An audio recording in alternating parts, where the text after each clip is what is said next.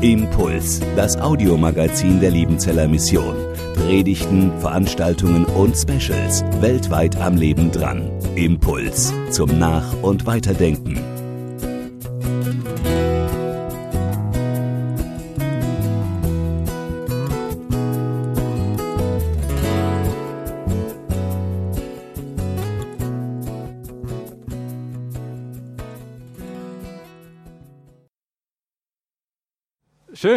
Annette und Armin Jans neben mir.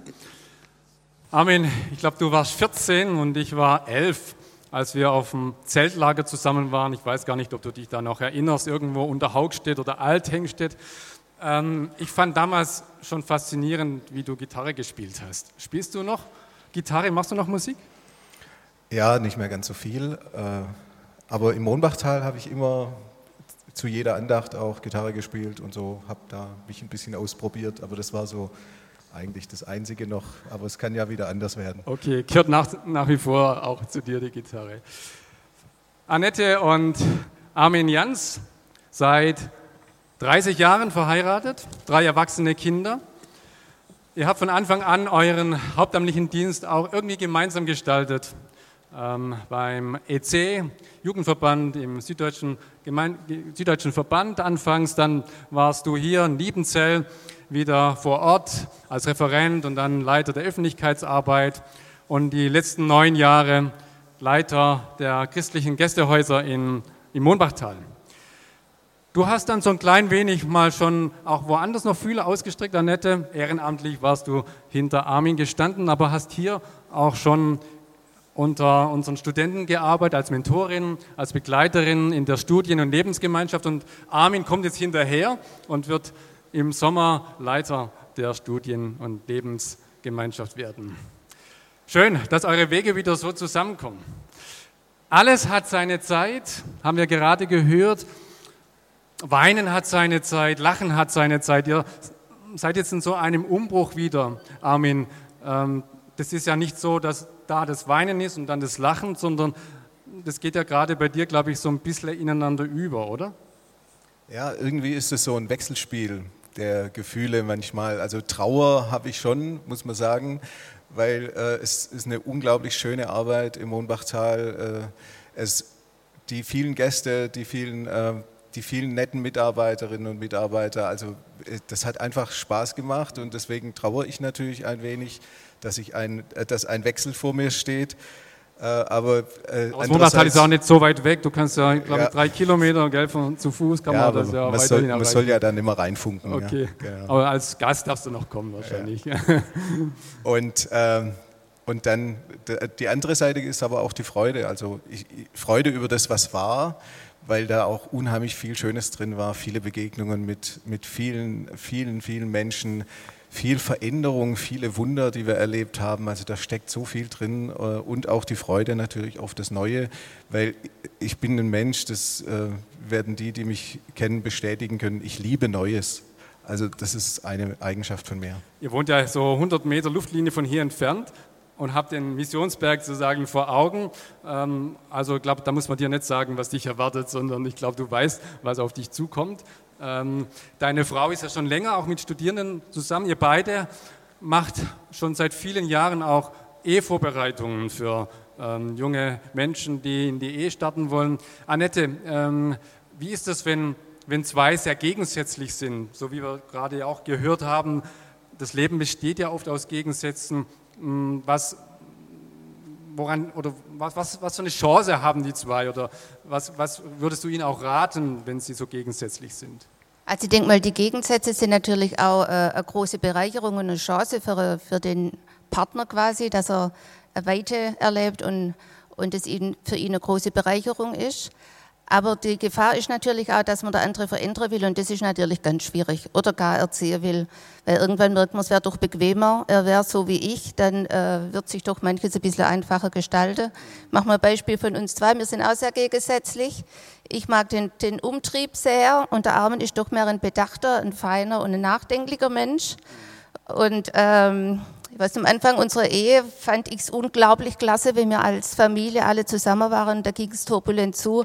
Und auf einmal habe ich gemerkt, wo ist er denn eigentlich? Und dann saß er irgendwo ganz alleine im Zimmer und hat gelesen. Und ich denke, wie kann denn das jetzt passieren? Wieso merkt er nicht, dass es so toll ist? Und da haben wir uns aufeinander zugelebt, dass ich sagte, es ist komplett in Ordnung, wenn du dich zurückziehst. Und es ist auch komplett in Ordnung, wenn ich die Gesellschaft genieße. Also diese Gemeinsamkeit oder Gemeinschaft, die für dich wichtig ist und Einsamkeit bei Armin, die ist nach 30 Jahren tatsächlich geblieben. Ähm, für dich ist Gemeinschaft ähm, einfach ja, wichtig für deinen Lebensalltag oder du schöpfst da Kraft raus, auch wenn du mit anderen zusammen bist, oder? Ja, also ich mag es schon, wenn es turbulent zugeht. Also eine Woche ohne Termine ist jetzt nicht so cool für mich, aber eine Woche mit vier Termine finde ich schon, äh, ein Tag mit vier Termine finde ich schon viel spannender. Und jetzt in der Corona-Zeit waren ja die Termine etwas weniger ja. gesät. Was hast du dann gemacht? Ich habe Projekte braucht. Ich habe irgendwie Garten und Kräuter und Nähe. Ich habe dann ganz am Anfang habe ich gleich Wohnzimmer gestrichen und 60 Geschirrtüchle genäht, äh, Handtüchle fürs Klo, dass man immer frische Tüchle hat. Also ich habe da schon müssen gucken, dass ich Projekte habe. Mhm. Okay. Armin, du liebst die Einsamkeit, das kann man ja hier, glaube ich, da nicht wirklich so leben, wenn man da äh, so eine Frau neben sich hat, die immer wirklich auch Bewegung braucht. Du musst, glaube ich, dann dein Haus verlassen, irgendwo in die Wüste oder in die Einsamkeit ziehen. Ähm, wo zieht sich denn hin oder was macht man denn dann, wenn man so alleine ist oder stille Tage hat? Ähm, Wird es einem da nicht langweilig dann nach einem Tag oder so? Also ich, ich, wir, wir haben uns das so äh, zugestanden, jeder lebt so sein, seine Zugänge zum Glauben und mein Zugang ist eben äh, Gott in der Stille und Einsamkeit zu erleben und deswegen, äh, ich war heute Morgen joggen und habe da noch gebetet und da muss sie dann nicht mit. also ich Aber die könnte mithalten, oder? Also so joggen. Ah, okay. aber jetzt ähm, wenn ich, normalerweise gehe ich immer äh, auf eine Hütte oder in irgendeinen einsamen Ort, äh, so zweimal im Jahr mindestens. Und da gehört für mich schon dazu, also verschiedene Dinge gehören für mich dazu. Mir wird es gar nicht langweilig, null. Was, was sind jetzt die verschiedenen Dinge, was du sagst, das ist so äh, wichtig oder Bestandteil meiner, meiner stillen Tage? Also für mich gehört Fasten dazu, also drumrum zu fasten. Also das heißt nicht erst am Tag, wenn ich dann gehe, sondern schon vorher anzufangen. Also Fasten äh, in Bezug auf Essen und ja, Trinken oder genau. in Bezug auf äh, Handyfasten? Auf oder? Essen. Mhm. Mhm. Okay. Und, äh, und dann gehört für mich dazu äh, Lektüre. Also das heißt, ich, ich nehme mir immer ein Bibelbuch vor zu lesen, aber ich nehme auch immer ein, zwei gute äh, Bücher mit, äh, die, äh, die ich dann lese in der Zeit. Und dann äh, nehme ich ist für mich immer noch wichtig, dass es eine Zeit des Gebets und des Hörens ist. Also beides, nicht nur reden, sondern auch hören. Und ich schreibe immer auch viel auf, was ich höre und was, äh, was mir wichtig wird in der Zeit von Gott. Und das ist so. Also mir wird es gar nicht langweilig. Von daher, ja, ich genieße das und ich brauche das auch. Was war dein letztes Bibelbuch? das du durchgemacht hast? Mein letztes äh, Bibelbuch waren die Sprüche. Wow, das sind natürlich viele Sprüche, äh, die, die da einem dann entgegenkommen. Aber da gibt es so ein paar, dann, die sich dann auch einprägen ähm, und dann auch das Leben dann auch beeinflussen können. Ihr zwei seid nicht unbedingt das bekannt dafür, dass ihr, oder vor allem jetzt Armin, dass du nur jetzt fastest oder ähm, einer, der unter Verzicht gerne lebt, sondern ihr seid auch bekannt dafür, dass ihr, dass ihr genießen könnt. Ich glaube, das wird Schiller zugeschrieben, wer nicht genießt, wird bald ungenießbar. Ähm, ich habe den Eindruck, dass ihr zwei wirklich Leute seid, die was ausstrahlen, weil ihr, glaube ich, auch genießen könnt und Genuss nicht für euch ein Geschmäckle hat im Sinne Kaffee, Bier und äh, Schoko, Eis, ähm, dann ist es sozusagen, das sind die Genussmittel, sondern ihr habt andere Zugänge zum Genuss. Ähm, was sind denn für euch Bestandteile oder vielleicht auch Genussmittel, die anders aussehen, wie vielleicht das, was wir lang, äh, landläufig als Genussmittel verstehen. Also die landläufigen Genussmittel, die finden wir auch cool. Die finden wir auch gut, okay. Ja, ja. Also, äh, ich, also ich genieße es, ich genieße es äh, zu joggen, ich genieße es Musik zu hören, äh, mit, aber dann mit guten Kopfhörern. Äh, ich genieße es äh, Musik zu machen, ich genieße es ähm, Menschen zu fördern, ich genieße es ähm, gutes Essen auf jeden Fall, ein guter Wein, ein guter Aquavit. Also ich mag solche Sachen, Familie, Urlaub mit dem Wohnwagen. Also da gibt es viele Sachen und das können wir alles genießen. Das ist beides, für beide gilt es oder Annette, hast du noch mal was, wo du sagst, das ist für mich noch mal wichtig, äh, darin ähm, kann ich mich auch ja, ein Stück weit erholen oder äh, das kann ich genießen.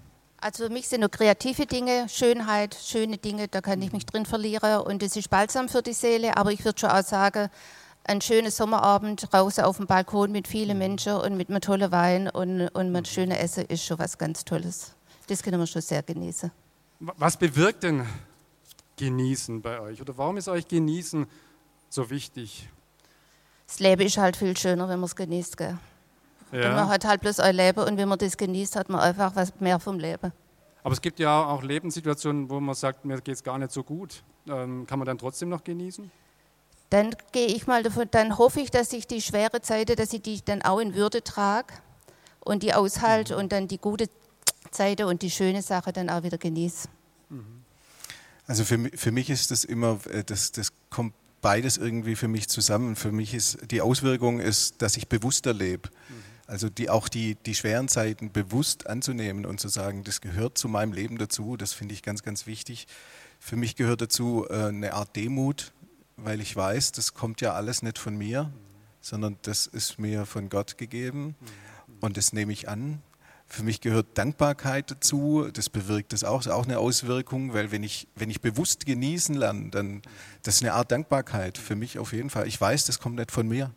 Äh, Also das sind so, so Dinge und ich kann schon auch tiefer, ich denke, wir leben tiefer, wenn wir genießen. Also genießen heißt nicht einfach, ich denke jetzt nur an mich, sondern letztlich wird durch Genießen meine Antenne ähm, Richtung Gott ausgestreckt, oder? Kann man das so sagen? Ja, also Ja. Äh, Wolfgang Vorländer hat mal gesagt, Genuss ist adressierter Dank. Ja. Also das, ich, ich adressiere den Ja. Dank an Gott damit. Und genießen hat vielleicht auch was damit zu tun, den Augenblick zu nehmen, ähm, zu sagen, ja, ich lebe im, im Jetzt, im Hier und nicht im Gestern. Ähm, was war alles gestern schöner oder toll und jetzt muss ich heute leben oder wenn ich nach morgen schaue, weiß nicht, was kommt. Für euch ist der, der Moment wichtig. Ähm, und ihr lebt jetzt im Moment, vielleicht einmalig auch im Moment. Was ist denn jetzt gerade für euch einmalig im Leben, wo ihr sagt, das war noch nie und das kommt wahrscheinlich auch nicht mehr? Also das einmalige familiär ist natürlich, dass unsere Kinder erwachsen sind und dass man quasi die Verantwortung nicht mehr für sie hat.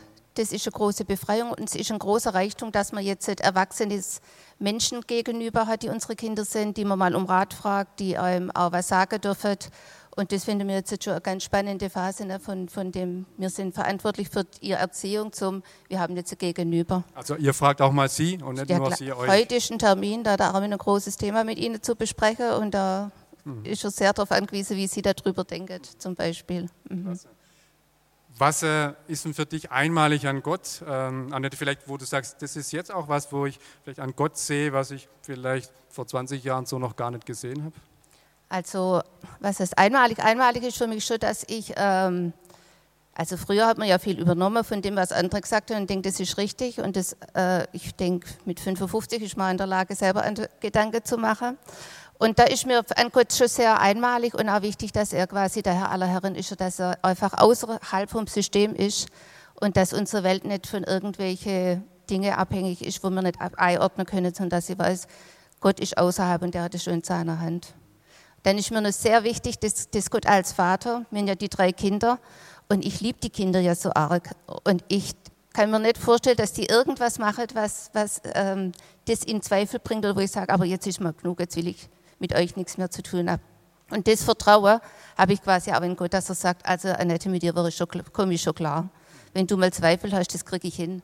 Oder wenn du mal Fehler machst, das ist für mich kein Problem. Also dieses großes Vertrauen.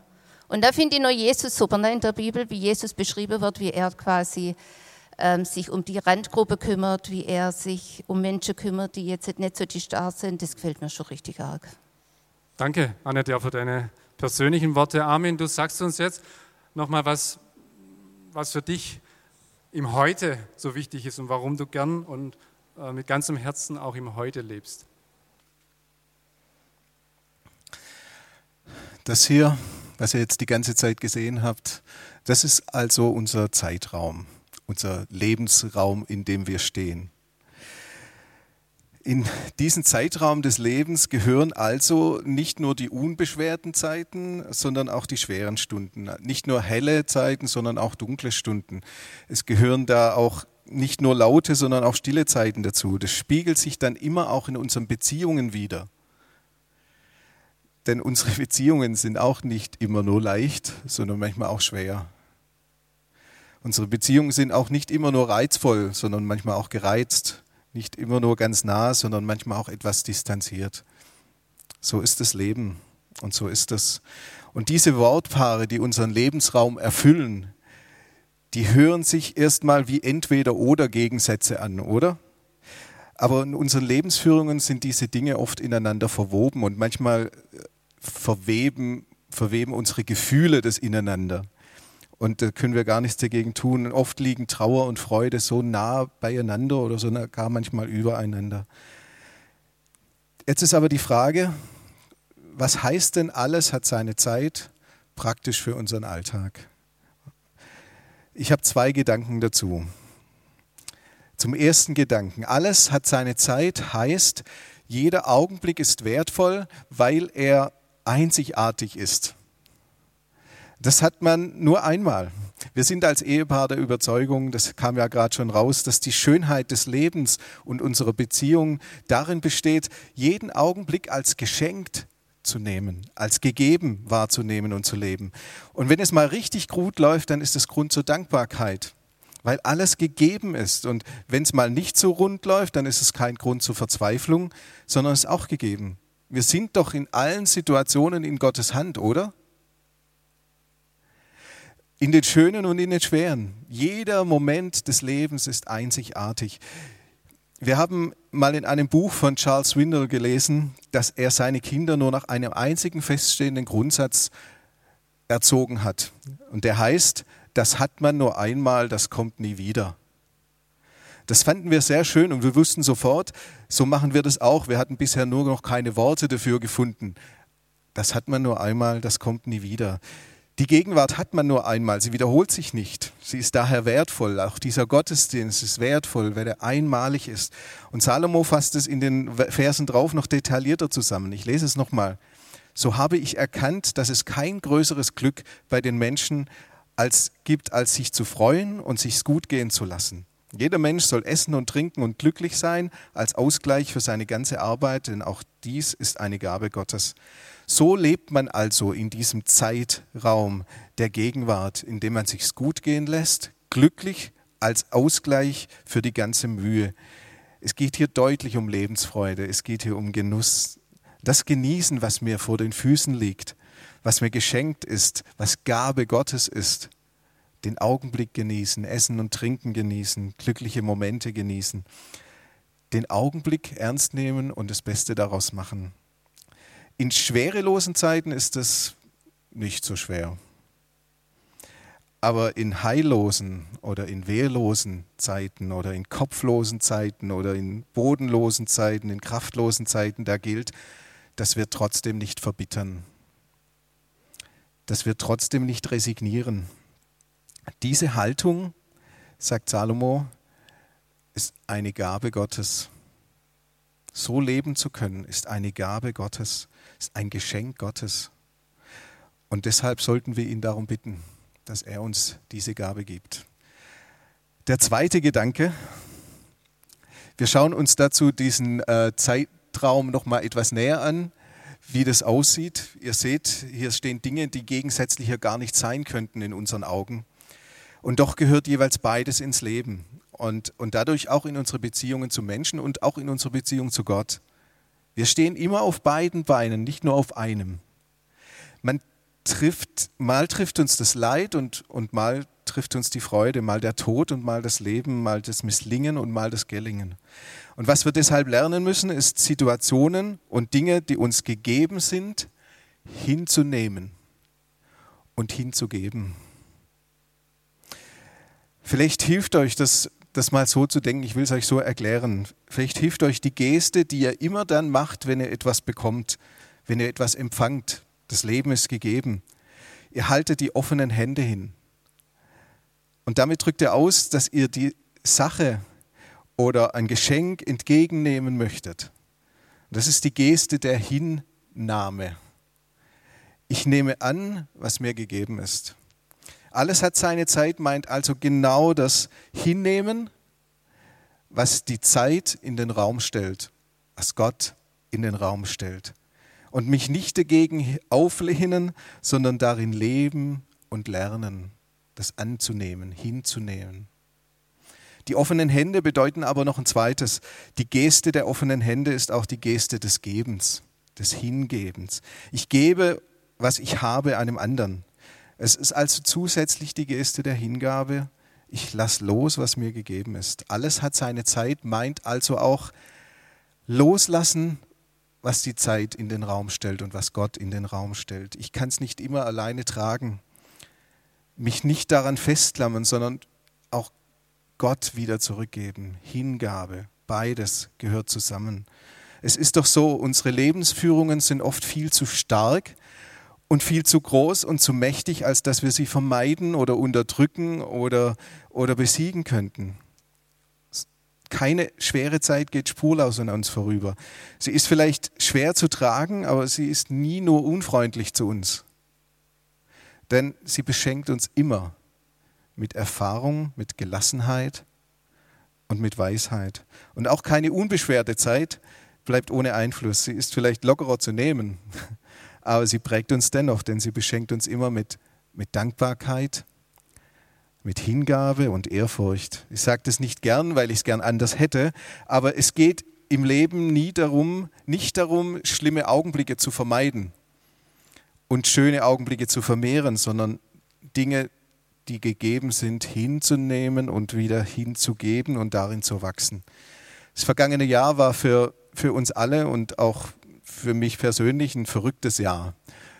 Nicht nur krisenvoll, gefahrvoll, sondern auch schuldvoll und, und Gott sei Dank auch immer wieder wundervoll. Aber trotzdem ging es mir viele Monate gar nicht gut letztes Jahr. Meine Kraft war aufgebraucht und meine, meine Selbsteinschätzung war verzerrt und mein Gehirn war überfüllt und mein Handlungsradius war beschränkt. Ich, ich denke, ihr wisst, wovon ich rede. Das war viel, da war viel hinzunehmen und das gefiel mir alles nicht. Und es gab glücklicherweise mitten in diesem ganzen Trubel einen Augenblick des Wachwerdens für mich. Also ich nenne das jetzt mal so. Da wurde aus Getriebensein nach und nach gelassen sein. Und da wurde aus ausgeliefert fühlen nach und nach geborgen fühlen und aus nicht mehr wollen nach und nach wachsen wollen wachsen wollen. Das war ab sofort mein Weg durch die Krise. Das hat meinen Blick verändert und hat mein Blickfeld geweitet. Dabei hat mir auch ein Satz von John O'Donoghue geholfen, der, der sagt mal, alles kann eine Möglichkeit Gottes sein. Wenn das so ist, dann ist alles, was auf mich zukommt, Wegbereiter, Visionsgeber und Wachstumshelfer. Es ist doch so, so ist bei euch wie bei mir auch, innerhalb jeder Lebensphase, der schönen wie den nicht so schönen, da können wir uns entscheiden, entweder zu rebellieren oder zu wachsen. Wir können uns entscheiden, entweder uns zu ärgern oder zu wachsen. Wir können uns entscheiden, entweder in Angst zu versinken oder zu wachsen. Entweder zu verbittern oder zu wachsen. Und erst wenn wir frei werden, wachsen zu wollen, dann öffnen wir einen neuen Raum in jeder Zeit und Unzeit. Es liegt eine tiefe Gelassenheit da drin, alle Führungen unseres Lebens so hinzunehmen, wie sie gegeben sind. Und es liegt eine große Chance und Herausforderung darin, sie als Wachstumshelfer zu sehen. Franz von Sales, der Ordensgründer und Kirchenlehrer, der wurde am Ende seines Lebens gefragt, was er anders machen würde, wenn er sein Leben noch einmal leben könnte.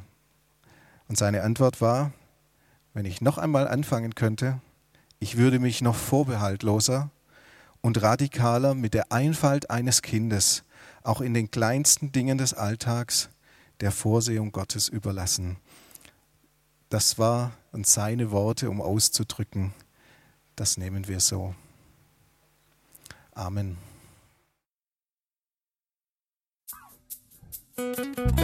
Impuls ist eine Produktion der Liebenzeller Mission. Haben Sie Fragen? Würden Sie gerne mehr wissen? Ausführliche Informationen und Kontaktadressen finden Sie im Internet unter www.liebenzell.org. Die Liebenzeller Mission produziert ebenfalls das Fernsehmagazin Weltweit am Leben dran. Informationen zur Sendung und zum Empfang gibt es unter www.weltweit-magazin.de.